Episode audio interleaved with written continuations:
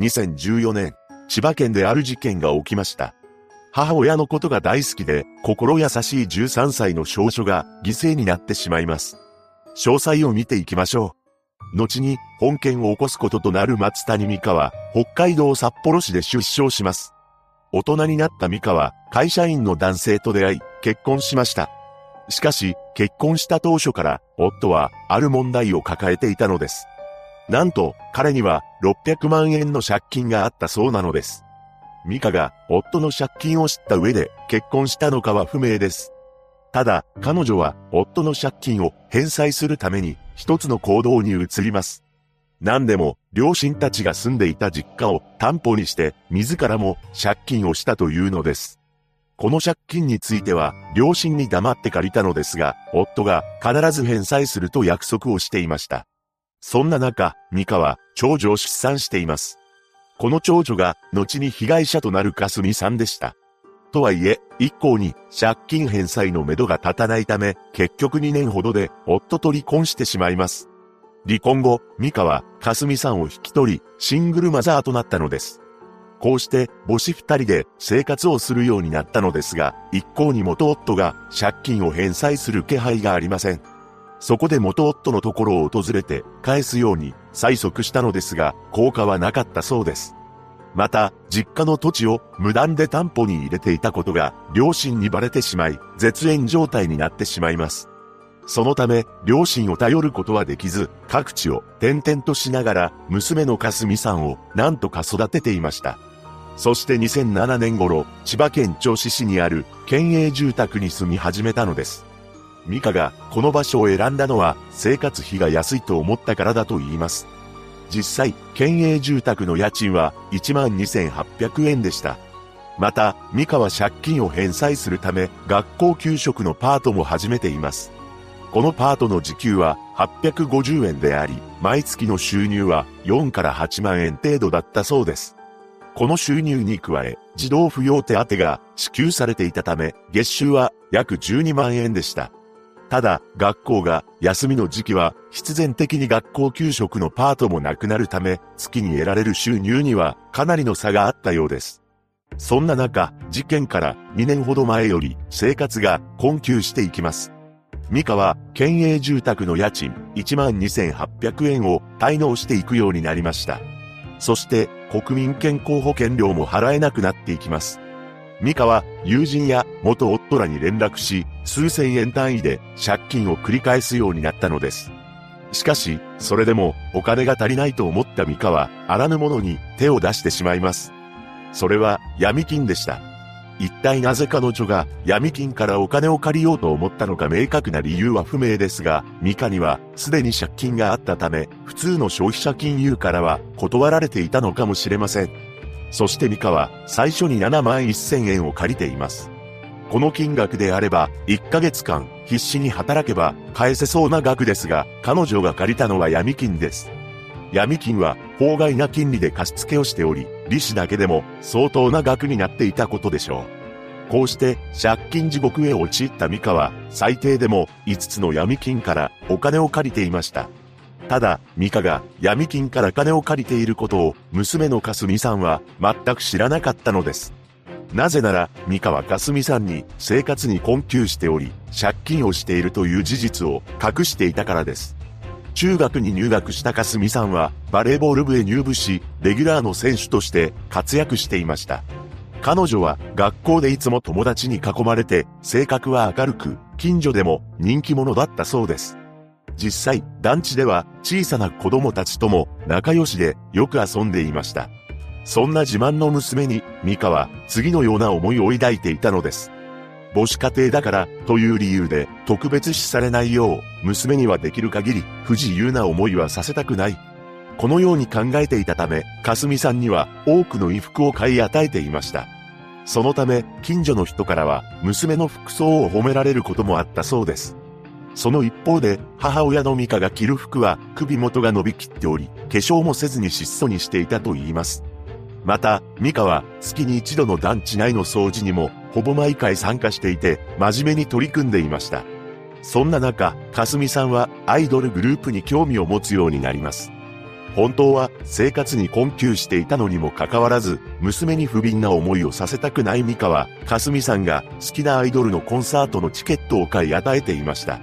さらに、月に数万円のお小遣いも渡していたそうです。とはいえ、かすみさんはコンサートの会場で商品の購入を迷った時には、ミカに連絡をして相談しています。するとミカは、買いなさい。今しか買えないんだから、と言って欲しいものは買うように話していました。かすみさんは、そんな母親のミカのことが大好きで、クラスの担任もそれを感じ取っていたそうです。そしてかすみさんは将来看護師になることを夢見て勉強に頑張っており、病気の人を助けたいと語っていたと言います。しかし確実に状況は悪化していったのです。ミカはずっと家賃を滞納していたため、ついに県営住宅側が入居許可の取り消しに踏み切りました。そして明け渡しの訴訟にまで発展したのです。その一方で国民健康保険料も滞納していたミカは病院に行くために保険証が必要になります。そこで銚子市役所に相談に出向きました。ここでは保険年金課の職員が社会福祉課を紹介しています。そうして三河生活保護の制度について相談することになりました。この時の相談は生活保護の制度について知りたいという内容であり、生活保護を受けたいという申し出ではなかったため、受給に向けた手続きは取らなかったと言います。社会福祉課の職員も制度の説明をしただけで詳しい事情を聞くことはありませんでした。そしてミカはまた何かありましたら来ます。と言って帰ってしまったのです。この時の面接結果には申請の意思はなしとされていました。その後も家賃を完全に払うことができず2年間滞納してしまいます。結局、千葉県が住宅明け渡し訴訟で勝訴したため強制退去の通知が文書でされました。これは事件が起きる1ヶ月ほど前の出来事だったそうです。そして事件4日前に家庭の事情を全く知らない娘のかすみさんが中学校の体育祭に出席しています。そこでは赤い鉢巻きをして応援団長も務めていました。そして事件前日には所属するバレーボール部の練習試合にも参加し、迎えに来たミカと一緒に下校しています。この時、二人に変わった様子はなかったものの、翌日は強制退去の日だったのです。事件当日となる2014年9月24日、この時、三河43歳、娘のかすみさんは中学2年生の13歳でした。預金残高はわずか1963円であり、三河はもう生きていけないと考えていたのです。そしてかすみさんが学校に行ったら一人で命を絶とうと思っていました。しかし、かすみさんは学校に行く気配がありません。そこでミカは、かすみさんに、学校行かないの？と問いかけました。するとかすみさんは、今日は学校を休む、と言ったそうです。実は、この日朝からミカが体調が悪いと呟いていたため、かすみさんは母親の看病をしようとしていたというのです。そのように母親のことが大好きで、心優しいかすみさんとは裏腹に、母親のミカはとんでもないことを頭に思い浮かべていました。明日から私たちは住むところもない。このままでは生きていけない。娘にホームレスの苦しみを味わわせるくらいなら、いっそのこと、一緒にあの世に行こう。このように恐ろしい考えに至ったミカは、台所のテーブルの上に一番切れる包丁を用意しました。さらに4日前にかすみさんが体育祭でつけていた赤い鉢巻きを手に取ったのです。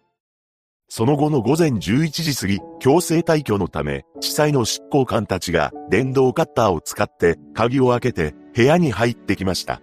すると、かすみさんが布団の上でうつ伏せになって冷たくなっていたそうです。そしてミカは、かすみさんが体育祭で活躍しているビデオの映像を見ながら、かすみさんの頭を撫でていました。放心状態のミカは部屋に入ってきた執行官たちに次のように呟いたそうです。これは私の子。この鉢巻きで首を絞めちゃった。ビデオを見終わったら自分もあの世に行く。こうしてまだ13歳のかすみさんは大好きだった母親の手によって永遠の眠りについてしまったのです。その後の取り調べでミカは生活が苦しくなって将来が不安になったこのままでは生きていけないと思った、などと供述しています。そして裁判では泣きながら次のように語りました。本当は私があの世に行くはずだったのになぜ手にかけてしまったかわからない。霞には本当に申し訳ないことをしてしまった。